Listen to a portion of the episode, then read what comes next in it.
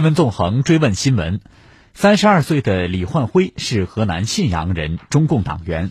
四年前，他为了爱情来到武汉。四年后，他为了疫情孤身重返武汉，报名加入滴滴应急车队，志愿为武汉地区提供接送服务。他说：“这辈子没过过什么骄傲的事情，但是这个事儿将来可以吹牛吧？”来听总台央广记者常亚飞的报道。武汉市武昌区志愿服务车开往武汉同济医院住院部。您是哪天被派过来的？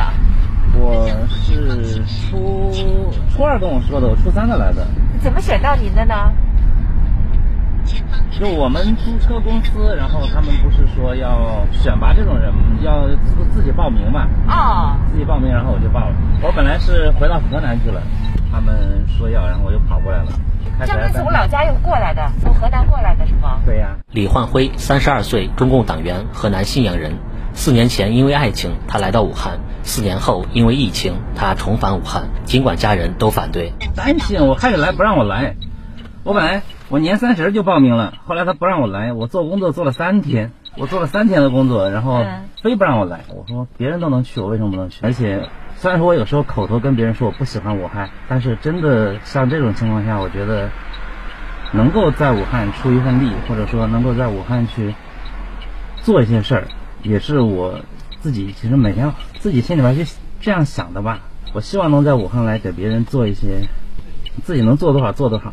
李焕辉的本职工作是家具销售，开滴滴是兼职。疫情之下，他把兼职做成了主业，不计报酬，随叫随到，为社区无法出行的居民提供应急服务。你一定住这个富裕小区吗？没有，我每天早上要开二十二公里的路。天哪！住哪里？我住在汉阳。哦，他是把你分到这个社区来？是的，是的，因为滴滴在一开始分的时候，可能是因为比较急需，所以说也没有说按照哪个小区哪个小区来分。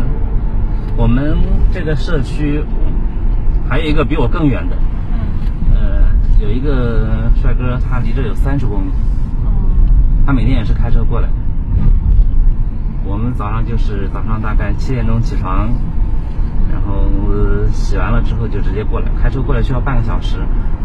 其实我们算是还好的，这个小区需需要我们做的东西不是太多。有一些小区里边事儿比较多的，你看半夜呀都会有需要出车的需求。我昨天我我我们家有一个是我们同一个租车公司的一个哥们儿，一个哥们儿，他他们村不让他回去了。老出来跑老，出来跑，因为村都封了之后，不让他回去了。然后我昨天说我让他住我家，嗯，然后他半夜就出去了。说不累不苦是假的，疫情之下不怕累能吃苦，也远不是一咬牙一跺脚那么简单。尽管路上的人少了，但李焕辉却和这座城里的人有了更多的接触。昨天晚上的话，其实送他们回来的时候碰到了一个叔叔，我觉得其实蛮可怜一个大爷。他早上七点多从蔡甸区，因为他不知道。有车队的事儿，可能那边也没有什么车。他早上七点多走路走了七个多小时，跑到亚心医院去买药。然后呢，他碰到我，碰到我，然后他让我送他回去，但是跟我的方向是相反的两个方向。等我这边社区搞完了，我说你等一下，大概也就四点多的时候碰到他的。我说你等到五点半，如果还不行的话，你跟我说，我送你回去。因为我觉得真的很可怜。他去的那个地方叫大集社区，我估算了一下，大概有四五十公里的路。他一个大爷走过来的，我说，其实真的觉得好可怜。我说一个年轻人，可能我们也我也怎么着我也走不了七个小时的路。他就是为了买药，然后在他那个地方，他说买药大概需要花五百多块钱，但是他自己跑到这个医院里边买的话，可能只需要花两百多块钱、三百块钱，然后走了七个小时的路。李焕辉说：“他这辈子目前为止还没做过什么骄傲的事，也许这次以后就能跟别人吹个牛，炫耀一下。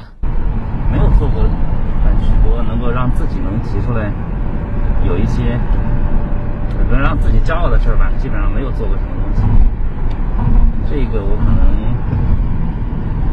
我都可以跟人说，自己去炫耀一下。有一些从外地调过来的医生，他们不知道该怎么去叫车。”就是觉得他们其实更不容易，我们还好可以闲着，他们闲不下来。他们有一些医生回家都不知道怎么回。中共党员。李焕辉说：“这一次，他对这四个字有了更深的认识。我大学入的党，有时候因为我们经常在外边，所以说有些地方有些事儿，党组织的事儿我们参与不了，那只能说在外边能够自己做一些就做一些吧。我觉得，虽然说平常没有什么活动，我觉得关键时候怎么说呢？就是不忘初衷，不忘初心。对，初心。啊，虽然说中途可能因为这样或者那样的原因没有去做过一些很有贡献的事儿，但是你既然有这个身份在这，有这个机会去做这个事儿的话，我觉得能够冲上去是最好的。您说的这个身份就是指的党员。对呀、因为其他的身份可能我做不了太多的事儿，但是这个身份的话，就让人觉得可以让我在遇到这种事情的时候，能够义无反顾的冲上去。